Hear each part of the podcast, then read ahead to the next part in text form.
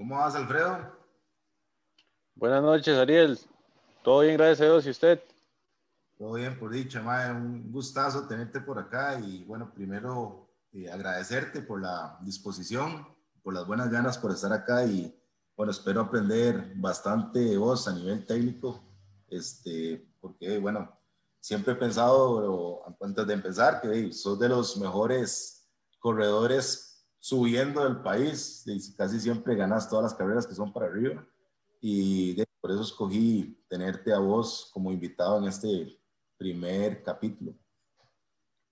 Muchas gracias, Ariel. Sí, desde que, se puede decir desde que dejé el ciclismo, hace algunos ocho, unos ocho años me, apasionó esto de correr en montaña, pero sobre todo lo de subir, subir pendientes de cualquier tipo, asfalto, de trail, de pruebas contra reloj y trasladando un poco lo que se preparaba las pretemporadas de ciclismo, trasladándolas un poco al, al atletismo y a esa especie de, a este tipo diferente de montaña y, y carreras verticales, es sí lo que más me, me, llama la atención y en lo que he tratado de, de sacarle un poco más de provecho con, con, la escuela que me dejó la bici.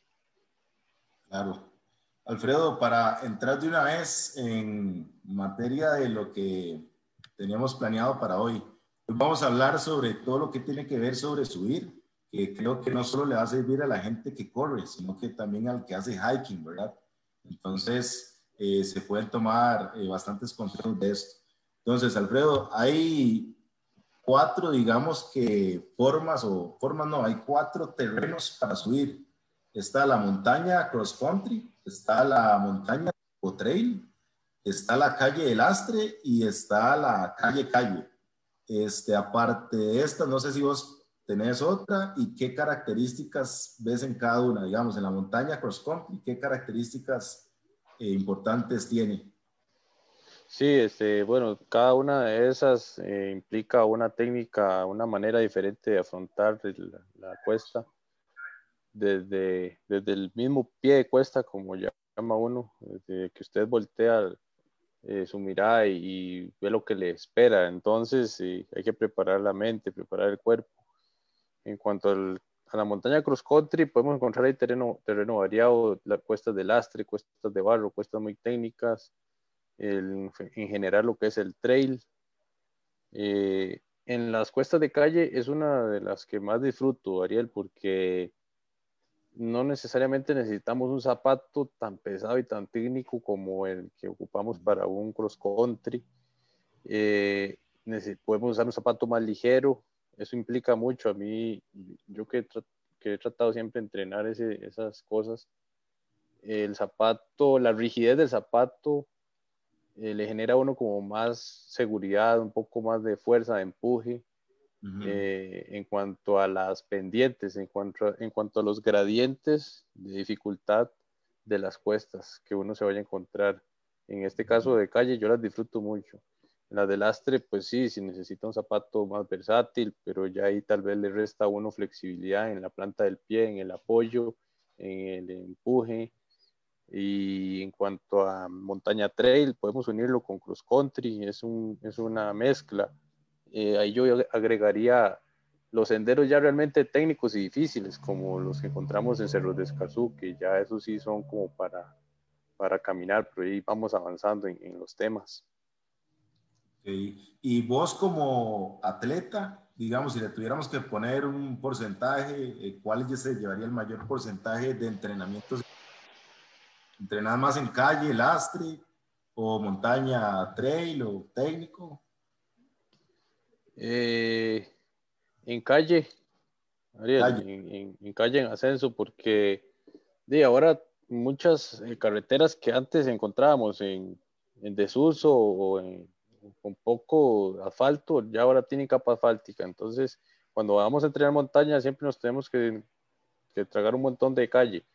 Pero esa calle es ya en ascenso, casi que dependiendo de donde vivimos. Yo vivo aquí en Concepción de San Rafael de Heredia prácticamente saliendo de mi casa ya usted se encuentra bastantes pendientes en asfalto. Entonces, cuando usted se le acaba ese asfalto, ya entra a la montaña, pero ya eh, dependiendo del tiempo con el que usted cuente para entrenar, ya ha avanzado suficiente en, calle. Entonces, como le digo, eh, la calle a falta cuesta arriba, eso sí, es la que yo más disfruto y me considero como más aficionado de ese tipo de, pendientes, aunque me gusta el trail y las verticales y todo eso, pero es como el terreno donde yo puedo dar más, toda mi capacidad, donde he llegado a conocer mis límites anaeróbicos, digámoslo así, eh, es dentro de una calle eh, asfaltada, pero bien, ojalá una pendiente bastante fuerte, ¿verdad? Ay, curioso que me diga eso, bueno, yo hubiera esperado que montaña, ¿verdad? Pero tenés bastante razón, en Costa Rica hay bastantes calles como las que decís, con bastante inclinación, que sería una mala excusa decir que no entreno montaña porque no puedo ir a la montaña, ¿verdad? Entonces, ah, sí técnica de bajar es lo que es más difícil, pero para subir sería un impedimento. Sí, este, todo lo que vayamos a encontrar eh, cuesta arriba, para no bajarlo, para no bajar lo mismo, tendríamos que dar unas, unas, vueltas enormes. Entonces ya el entrenamiento no se nos convierte tanto en un, en un entrenamiento de fuerza, sino como en un fondo, ¿verdad? Usted subió mucho, subió rápido, pero si no quiere bajar por una parte, tiene que hacer una vuelta enorme y se le convierte en un fondo ya de domingo, así, bravo. Sí. Alfredo, vamos a hablar ahorita de las cuatro formas que hay de subir. Entonces, eh, para una introducción rápida, eh, yo eh, he analizado que hay cuatro formas de atacar una cuesta. La primera es obviamente que caminando, que es la forma más sencilla. La siguiente es caminando y ayudándose con los brazos. La otra es corriendo y la que sigue es con palos. También creo que me faltó correr con palos, ¿verdad?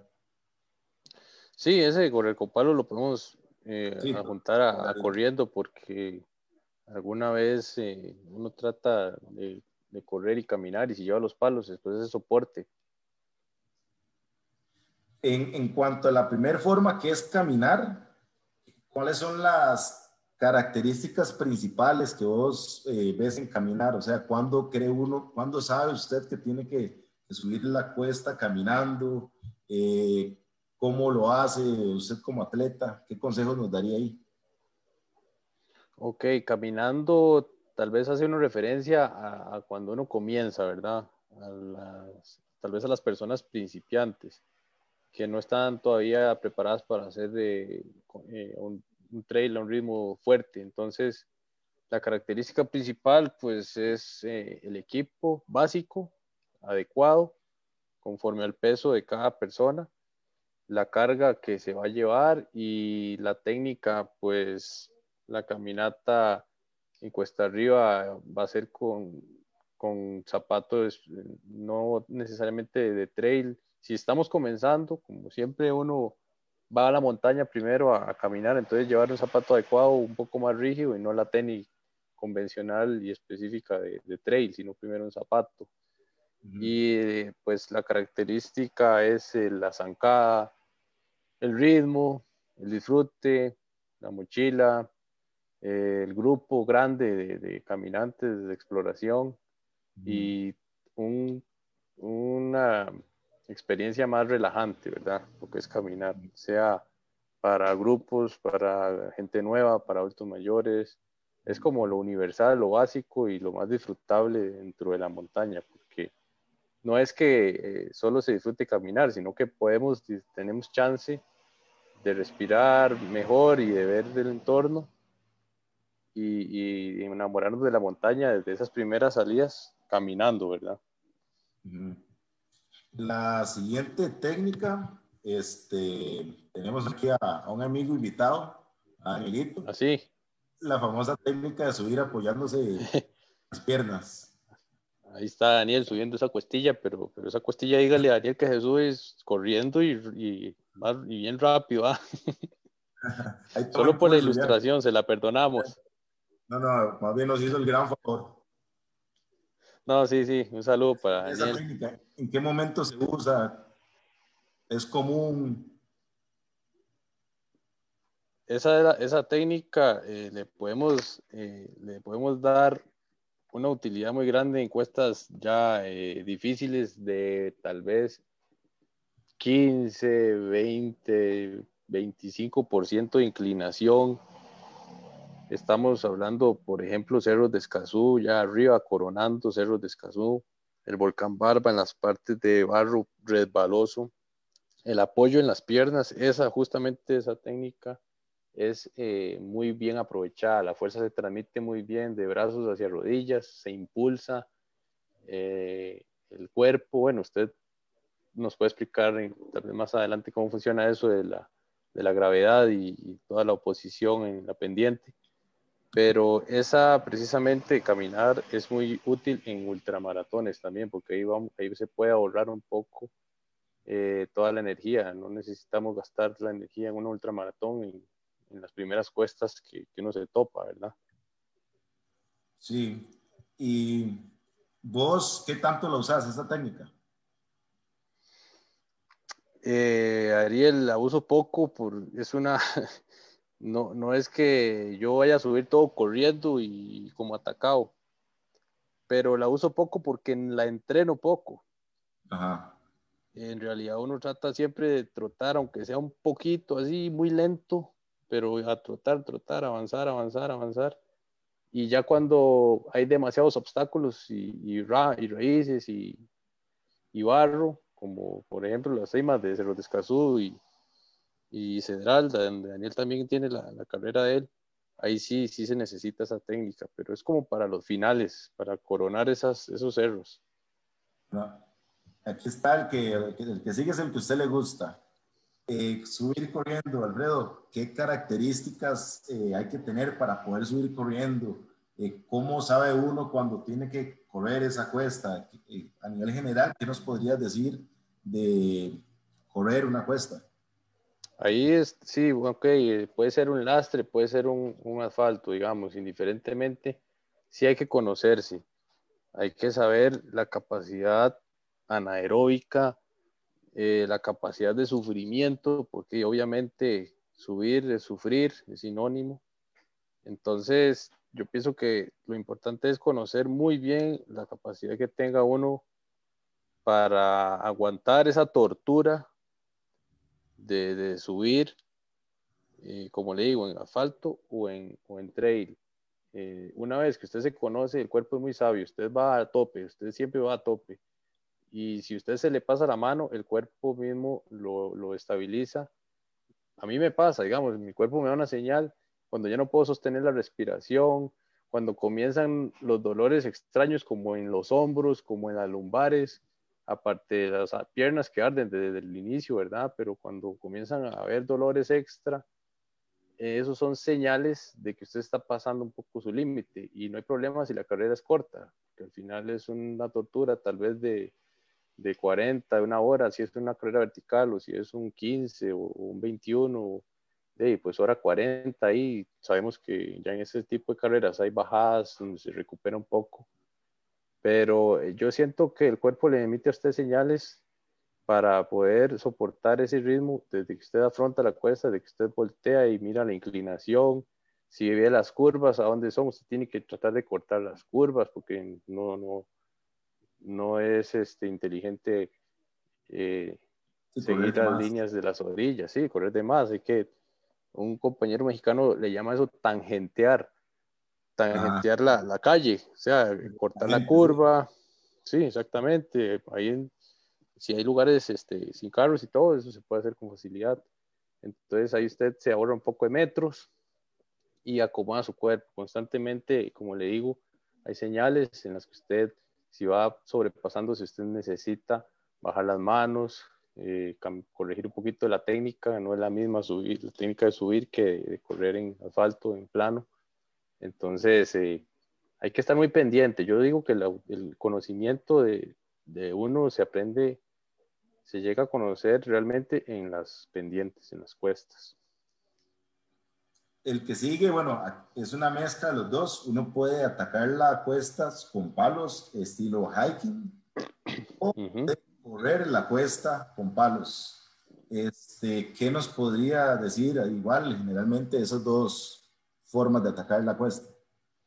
Ok, aquí en Costa Rica, desgraciadamente, hay muy pocos eventos como para practicar eso, ¿verdad? Eh, la mayoría de carreras, pues hay gente que sí se la juega con los, con los palos, hay otra gente que prefiere omitirlos. Hay gente que cuando ya siente los palos en la mano, a mí me pasa, yo siento los palos y yo como que ya me achanto, yo digo, no, entonces es mejor caminando. ¿Por qué? Porque estamos faltos de, aprendizaje en la técnica correcta de los palos. Lo ideal es, usted ve que en Europa se corren ultras, se corren verticales, se corre cualquier carrera y la gente maneja excelente los palos caminando, eh, subiendo caminando, eh, en planos, en medias cuestas, bajando, los usan como un buen soporte para evitar lesiones, caídas. Aquí son muy pocos, digamos, los que manejan la técnica correcta. Me incluyo. Este, en algún momento el, maestro eh, Mauricio Odio cuando hacíamos el vertical aquel de, rompepechos, el de la cruz de la bolita por detrás. Eh, fuimos a hacer ahí la exploración y la medición y me dice, vea, la técnica correcta es que el palo, bueno, ahorita podemos hablar de la medida correcta, ¿verdad? El ángulo del brazo, pero él me sugirió la técnica de brazo derecho al frente con eh, el brazo con la pierna izquierda atrás, inverso, o sea, utilizar la fuerza eh, cruzada, exactamente, exactamente, utilizar la fuerza cruzada, está también la fuerza junta, los dos palos al frente, los dos brazos igual, pero a mí me resultó mejor la fuerza cruzada, porque parece que ustedes desarrollaron un poquito de velocidad, como ahí donde se va a salir la cuesta, se le hace un nudo, ¿verdad? Si usted no va concentrado, se le olvida la técnica y hasta se le puede caer un palo o se enreda en sus mismas piernas. Sí, es, algo que requiere bastante coordinación y entrenamiento, ¿verdad? O sea, requiere entrenamiento, no es que yo me fui hoy a darle y ya quiero atacar todas las cosas así, requiere cierto, cierta adaptación. Ahí, ¿cuál cuesta es, Alfredo? Esa, ah, esa es la famosa Cuestepato aquí por uno de las uno de los asaltos al volcán Barba, es ese. el de la carrera este, esta última, bueno, esa la pudimos hacer antes de que empezara la pandemia, fue en febrero, y sí tiene 1100 en 7 kilómetros. Alfredo, ¿cómo hago para saber? Ok, ya sabemos este, que hay varias técnicas. ¿Cómo hago en una carrera para saber cuál técnica debo usar? Igual, depende del conocimiento que uno se tenga. Si usted lleva los palos, si usted va a afrontar una ultra, eh, usted se, se, supone que usted lleva su equipo, sus palos plegables guardados y entonces no se va a sacar toda la fuerza en las primeras pendientes. Usted afronta la cuesta a conforme usted vaya eh, distribuyendo su, su, estrategia de carrera. Eh, posiblemente en una cuesta de asfalto, comenzando una ultramaratón, pues se puede subir trotando y con apoyo de los palos si se llevaran si no, pues sin palos, trotando, caminando, las pendientes, los codos más duros, como le digo, esos de 20% o así. Eso en caso de un ultramaratón. En una carrera corta, pues la técnica puede ser darle a morir. O sea, yo pienso que en un 21 o en un 10 no, no debería de, de uno escatimar fuerzas en las subidas porque muchas veces ahí es donde se define la carrera, ¿verdad? Si usted logra coronar un poquito adelante bien y si es experto bajando, si es ligero, esa ventaja, ese, esa ganancia que usted sacó en la pendiente es la que le va a dar un buen resultado al final. Si se la logra mantener bajando, si la logra mantener en el plano. Entonces, la técnica correcta es más que todo el autoconocimiento y la estrategia que usted tenga para enfrentar una ultra o una carrera larga. Lo que sí hay que hacer es llegar preparado, ¿verdad? Hacer trabajos específicos eh, en las cuestas. Em, a nivel así macro, no voy a meterme mucho en detalles, pero subir requiere, bueno, es tiene algo de física, ¿verdad? Y eso de física es vencer de un toque más que la fuerza de gravedad normal, porque vamos en contra de la fuerza de la gravedad este, la gravedad nos jala hacia abajo y en este caso nos jala también. Entonces tenemos que vencer esas dos fuerzas, sumado a una fuerza de fricción que vamos haciendo cuando corremos, este, y el peso de la persona más el equipo que lleve. Entonces lleva bastantes características, es bastante complejo y esto hace que el cuerpo adapte ciertas posturas eh, en ciertas extremidades. Un ejemplo, el tronco generalmente se inclina hacia el frente. ¿Qué pasa si el tronco no se inclina hacia el frente? En ese diagrama, ¿qué pasaría? Se va para atrás, ¿verdad? Entonces, sí, también nos estamos generando otra fuerza más eh, contraria. Ajá, exacto. Entonces, la idea es más bien de, a nivel de física, ayudarle un poquito al cuerpo, ¿verdad? Entonces, a toda acción hay una reacción, uno tiene que ver qué hace para ajustarlo. Entonces, esta es la introducción para que, Alfredo, con vos veamos en las tres técnicas tal vez más usadas, que serían hiking, caminando con ayuda de brazos y correr, eh, cómo debería ir el, el, pie en el piso, cómo debería ser la zancada, cómo debería poner uno el tronco, cómo debería ser el braceo, cómo debería ser la cabeza. Entonces vamos a irlo viendo uno por uno. Y voy a hacer un comercial. Todos los que comenten aquí en el video ahorita, este, o sea, que compartan la publicación esta y van a estar participando en la rifa de un mes en la plataforma de Multispa Online. Está bastante chido. Bueno, eh, Alfredo, el contacto con el suelo cuando estoy haciendo hiking o caminando rápido con palos, ¿cómo tiene que ser? ¿Tengo que apoyar todo el pie o tengo que apoyar solo el metatarso, la punta del pie? Eh, cuando vamos corriendo con palos. Corriendo con palos, ajá, o caminando con palos. Este, hay gente... Corriendo con palos, yo, corriendo con palos, yo por ejemplo pondría solamente el metatarso yo utilizaría más que todo el metatarso porque ya tenemos el apoyo del palo y tenemos nuestro pie. Entonces, está de más usar mucho la planta del pie. Ya tenemos dos, puntos, nuestra naturaleza de, dar la zancada y ese adicional del, palo de hiking. Entonces, es más que suficiente nada más la, punta, el metatarso. Si vamos caminando, vamos más lento. Entonces, yo, yo asocio caminar con, con, otro tipo de zapato, hasta con otro tipo de suelas, entonces ahí sí nos ayudaría más el utilizar más la planta del pie completa.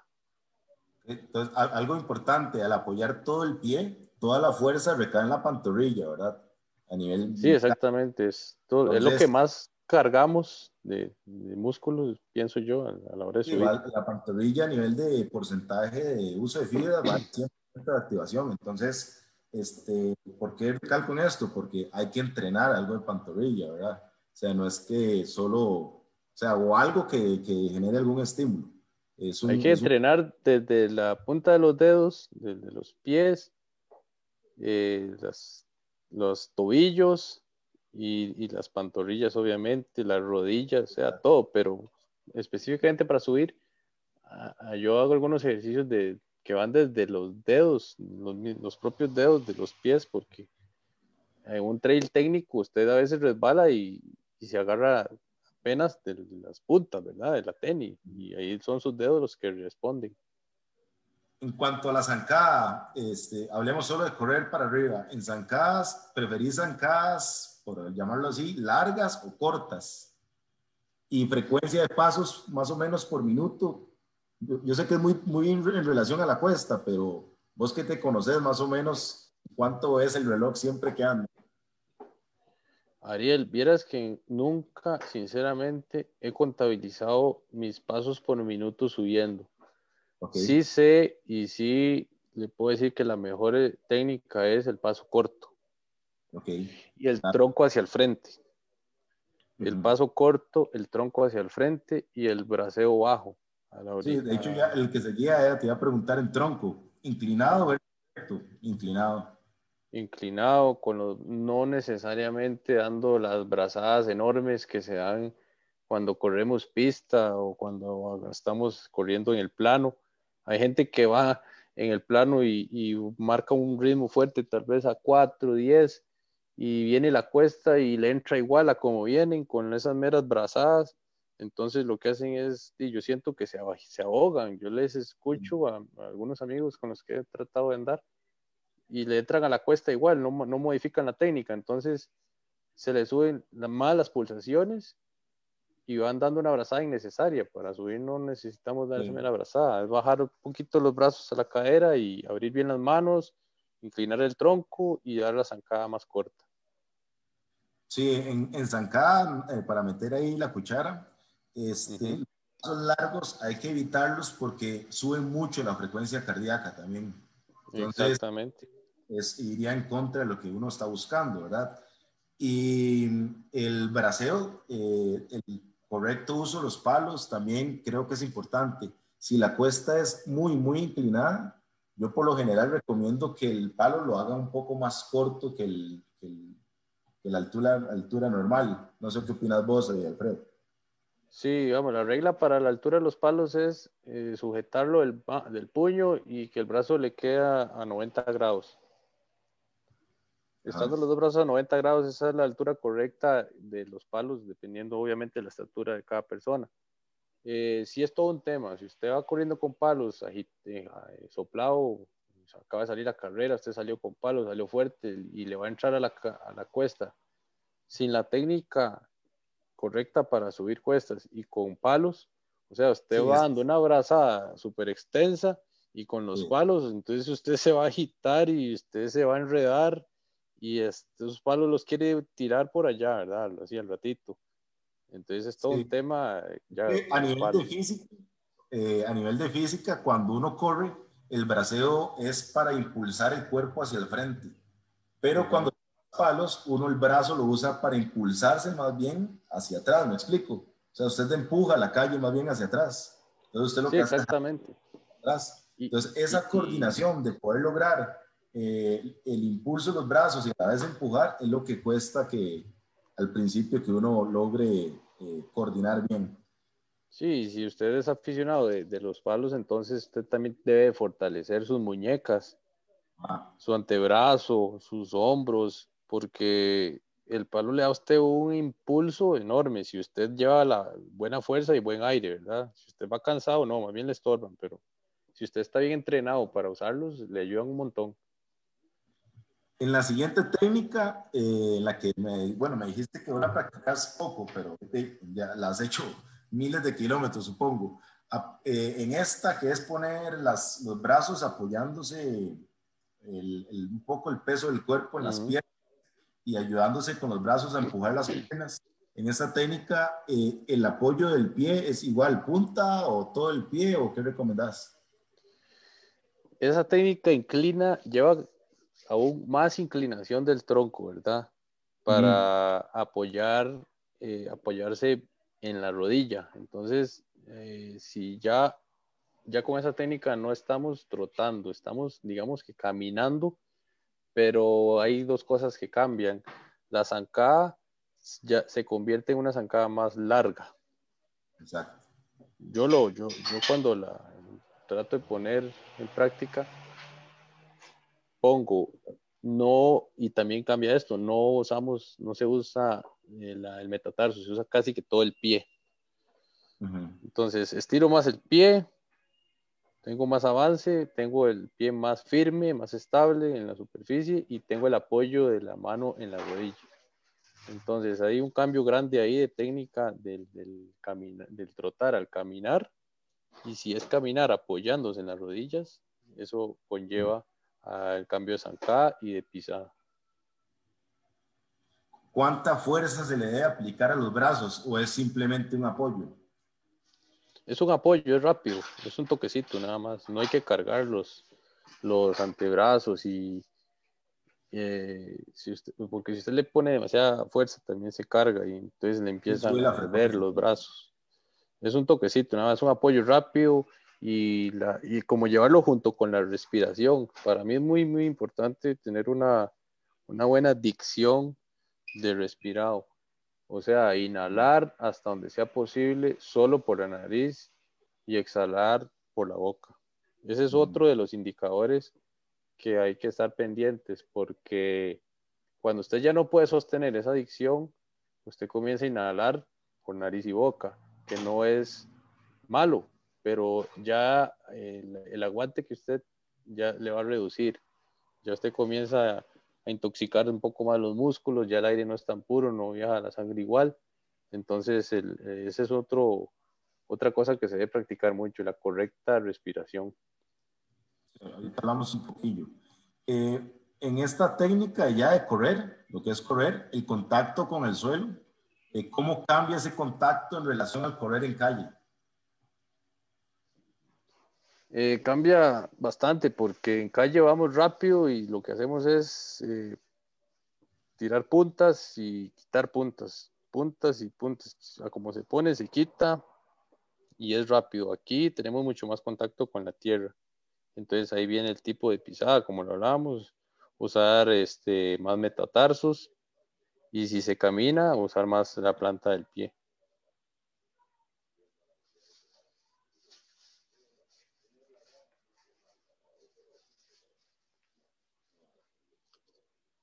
Ariel, lo perdí.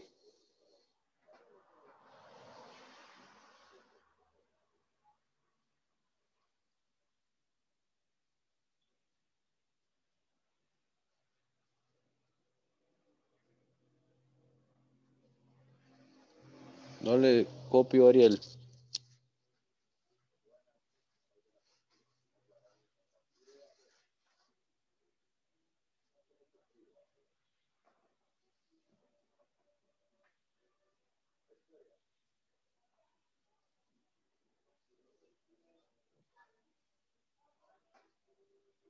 Ariel, no le oigo.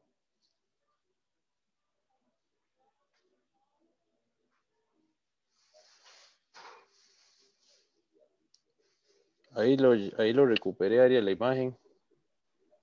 Listo. Ahí, ahí está otra vez. Sí, perdón, es que este, hubo un apagonazo aquí. Pero ahí me escucha bien. Aquí retomamos, sí, perfecto. Qué buenísimo. Este, no, quedamos en las inclinaciones del cuerpo, hacia dónde debo ver eh, esa es la otra pregunta que le iba a decir. ¿Hacia dónde debo ver, sea como sea? ¿Vos preferís ver la cuesta o preferís eh, ver más bien más hacia abajo, ver el paisaje?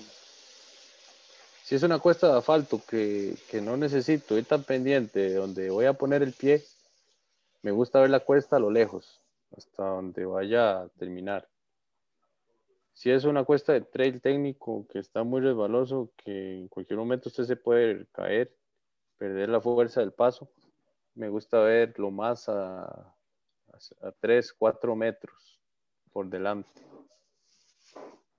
Si es un lastre, igual, pues, unos 10, 15 metros, un poco más levantada la cabeza. Pero antes de afrontar la cuesta, sí me gusta ver dónde es que termina, eso sí. Ok, ok. Y en los brazos, ¿cómo tienen que ir? ¿Relajados, fuertes? ¿Cuál es la técnica tuya? Sí, hombros caídos, bajitos, una, una, una abrazada pequeña y rozando la muñeca a la cadera. Ok, rozando la muñeca a la cadera, así bajito. Sí, bajito, relajado, ir consciente de cada cierto tiempo inhalar bien fuerte, como renovar esa, adicción de, la respiración, como resetearla, inhalar bastante profundo, exhalar y continuar.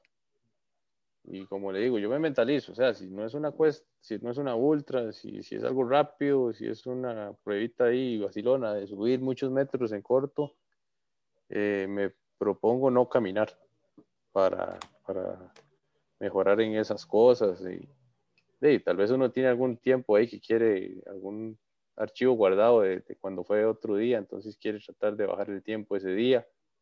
Entonces uno trata de mejorar eh, si vuelve a ir al mismo lugar. Ya, ya. Eh, quiero hablar de tres aspectos, tal vez muy rápido. Uno es la alimentación. Eh, ¿qué tan cierto es de que uno debería de comer arriba de la cuesta? O sea, no cuando empieza a subir. Sí, depende de la, digestión de cada persona. Eh, desde el desayuno con bastante anticipación de, la competencia, pongamos el escenario de una carrera que es eh, súper exigente. Entonces, un desayuno normal como cualquier día, bien antes, y dentro de una carrera corta, como un kilómetro vertical, yo veo innecesario comer durante la carrera. Creo que eh, a usted le sienta muy bien un gel, una pastillita de sal o la barrita o lo que sea, pero antes de, durante la carrera, ¿no? Si acaso llevar un poquito de agua nada más. Y otra pregunta, ¿en qué pensás? En ese sufrimiento. Sí, porque uno, el cuerpo, obviamente, la primera alarma que le tira es de, mae, pues está loco, para, ¿verdad? Entonces siempre está el deténgase en la mente. Eh, ¿Cuál es la maña suya, su tip para poder, este, de poder automotivarse, pues. Pues pensar en que la tortura es pasajera. Y que no, y que no a cualquiera le, y que no cualquiera vaya, vaya a la par de uno, digamos, que posiblemente la gente se vaya huevando y se vaya quedando y entonces comiencen a caminar. Es como, como pensar en que, en que es ahí, 45, una hora de morir y que ya pronto se, va a acabar y que no se vale aflojar. Sí, sí, es como el manifiesto de Kilian, es eso, correr o morir. Debe ser algo así. Y cómo hacer, la otra pregunta es, eh, no la tenía ahí, pero la, o sea, no la habíamos hablado, pero se me acaba de venir Vos cuando es una ultra este, y hay que llevar equipo, eh, entrenar las cuestas con equipo también. Sí, pero no, no necesariamente todo el equipo, ¿verdad? Porque si usted sale a entrenar para una ultra, no creo que usted eche la manta térmica, las baterías de repuesto, usted puede echar bastante comida y un cortaviento. Pero sí, al final es un peso muy parecido. Los bolsos llegan a pesar casi que igual cuando se entrenan esos fondos o se vaya el pleno día, el mismo día de la carrera. Sí. Alfredo, para, ir terminando, le tengo 10 preguntas este, bastante curiosas, por, ponerles un, nombre. Entonces, todas son muy de su experiencia. Y antes este, de eso, perdón, este, me gustaría conocer, antes de esto, perdón, eh, si usted tuviera que dar un consejo básico, digamos, para preparar un kilómetro vertical, un Everesting o una carrera con mucha altimetría, ¿cuál sería? De buscar lo que más nos va a torturar en esa, en esa carrera, ¿verdad? Eh, estamos de acuerdo que a mí me gusta mucho subir, pero eh, con una carrera larga yo buscaría una altimetría similar. Si, si es una carrera, no sé, el desafío Valle Central, sacar un, un promedio del, si tiene 2.500 o 3.500 de positivo en, en 100 kilómetros, entonces desglosar eso en el plan de entrenamiento previo y los fines de semana irse a hacer bastante nivel. No, no es que usted se va a hacer en un día los 3000, pero tal vez en, eh, eso va en coordinación con el entrenador. Si fuera un, un kilómetro vertical, pues sí, enfocarse en, en las pendientes, enfocarse en, yo, yo, cuando se acerca, es que en este país falta mucho ese tipo de eventos, pero cuando estuvo muy, estuvo promoviendo los Mauricio Odio y Daniel Herrera, y, y yo también trato de organizar uno aquí en Heredia, antes del día, yo trato un mes entero de, solo subir.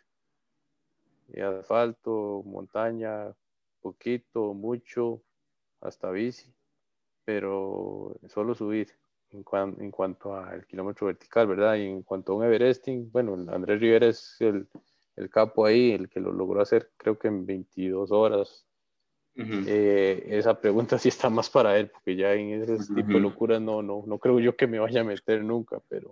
No, le llega. sí, me imagino que es parecido a entrenar para una ultra.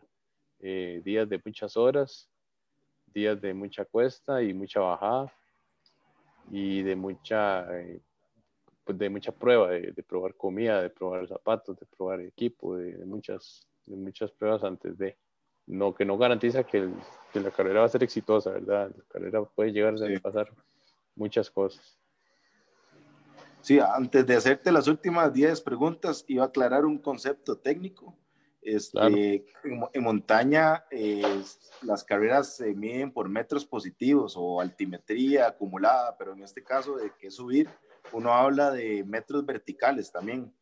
Entonces, en términos de entrenamiento, para que la gente se dé una idea, 100 metros verticales, o sea, 100 metros para arriba, equivale al esfuerzo físico de correr, un kilómetro en plano, más o menos. Y en tiempo, más o menos 100 metros verticales es un kilómetro en plano. Entonces, las carreras estas que Alfredo dice, mil metros verticales, mil metros verticales equivale a correr 10 kilómetros en plano, más o menos. Entonces, los tiempos son a veces muy similares, el del atleta el, de los 10 kilómetros y el de los 10 eh, metros verticales, eh, perdón, el de los mil metros verticales. Sí, que esos mil metros, aquí en, Costa Rica, los que hemos tratado de investigar dónde hay una cuesta con bastante positivo y bien corta, sí, se nos va el tiempo a 50 minutos, 47 minutos, que puede ser Cerro de Escazú, puede ser aquí mismo en Heredia, en el Volcán Barco. Sí. Eh, Alfredo, las últimas 10, ahora sí, nos quedan solo dos minutos, por lo que le voy a pedir que me la responda rapidísimo, o sea, lo primero que se le venga a la mente. Está bien, o muchos detalles. Entonces, la primera, la cantidad de metros mínima que usted recomienda subir por sesión. Por sesión, por sesión diaria, tal vez, por, por lo menos 100 metros, no sé, para, que por lo menos 100. la pena el día. Sí, sí, para salvar el día. Buenísimo. Para usted, ¿a partir de cuántos metros verticales acumulados se puede decir que una carrera dura? A partir de mil o mil quinientos. Ok. ¿Cuál es la carrera con más metros verticales que usted ha terminado? No la he terminado porque me, me jodí todo el estómago y, fue una, toda una experiencia, pero ha sido la mejor. Fue en México, eh, la ultramaratón de las altas montañas y subimos a 4.200 metros. ¿Cuál es su mejor tiempo en un kilómetro vertical? Eh, está el de Pico Blanco y está el de Cedral, de Daniel, creo que el de Pico Blanco, no, el, de Daniel Cedral, bueno, hay metros más, metros menos, distancias variadas, pero está en 47 minutos, me parece. pasaditos, pasaditos los mil. Muscularmente, ¿qué es lo que usted siente que entrena más cuando sube? Pantorrillas. ¿Qué es más difícil? Subir, ajá, pantorrillas. Pantorrillas y, hombros por, lo del braceo, porque a veces uno se le va la mano en el braceo, entonces los carga mucho los, hombros. ¿Qué es más difícil? ¿Subir chirripo rápido o bajar chirripo rápido? Hablando de chirripo rápido de menos de cuatro horas. Para mí es más difícil bajarlo porque yo soy muy malo bajando y, y me da miedo. Entonces yo cuando lo hice, lo, lo logré hacer en 3.40 la, la, carrera, pero sí fue una tortura la bajada. Ok. ¿Algún método que usted use para mejorar los ascensos? Eh, el autoconocimiento de, la capacidad de sufrimiento. Y, muy buena respuesta. Y la técnica. La, voy a hacer una frase. ¿Cuál es el ascenso, la cuesta más fuerte del país? del país. yo no la conozco. Bueno, yo no conozco. Hay una en la zona sur que se llama Filecal que dicen que es exagerada. No sé si allá por Holán, pero sí que yo conozca aquí, pues estos verticales de Pico Blanco y, aquí el volcán Barba, por cualquier lado que se suba. Sí. Las últimas dos, de los 14 kilómetros que tiene la carrera de Chiripó para arriba, bueno, 14, bueno, más, 18. 17, son 17. 17, sí. ¿Cuántos corre y cuántos camina? Eh, no, todos. todos, los corre. Sí, porque si uno, si uno pretende estar dentro de los 10 o, por lo menos en menos de 350 abajo, tiene que correr todo. Buenísimo. Y la última, ¿cuál es su, su cuesta favorita? Que usted diga, ma, esta es la mejor cuesta del país. De aquí por en el paisaje, por sufrimiento, por ah, conexión. Eh, le voy a decir dos, le voy a decir una montaña muy conocida, muy visitada aquí en mi pueblo, hacia el volcán Barba. El famoso Cuestepato, esa que fotillo que salió ahora ahí en la presentación. Y, y, en asfalto, le voy a decir que para mí la más bonita es el Irazú. Hasta Irazú. Bueno, Alfredo, la verdad aprendimos este, bastante, vos, Perdón por mis problemas técnicos, pero ahí lo solucionamos rápido, fue lo importante. No se preocupe, este, creo que abarcamos ahí la mayoría de temas que usted planteó y, estamos a la orden. Ojalá se vuelva a, competir y, competir en Cuesta Arriba. Y permítame nada más también aportar que ojalá las organizaciones fuertes de carreras copien como en Europa que antes de un evento grande tienen un prólogo o un vertical. Si, no hay un, si no hay para hacer un vertical, hay una cuestita interesante de 3 kilómetros que se puede hacer hasta en la noche previa a la carrera. Se puede hacer como evento adjunto, se pueden inscribir personas solo para ese evento o todos los inscritos en la ultra podrían participar de algo que le ponga más emoción al evento, como una carrerita vertical y comenzar a fortalecer la cultura de subir en corredores aquí en Costa Rica.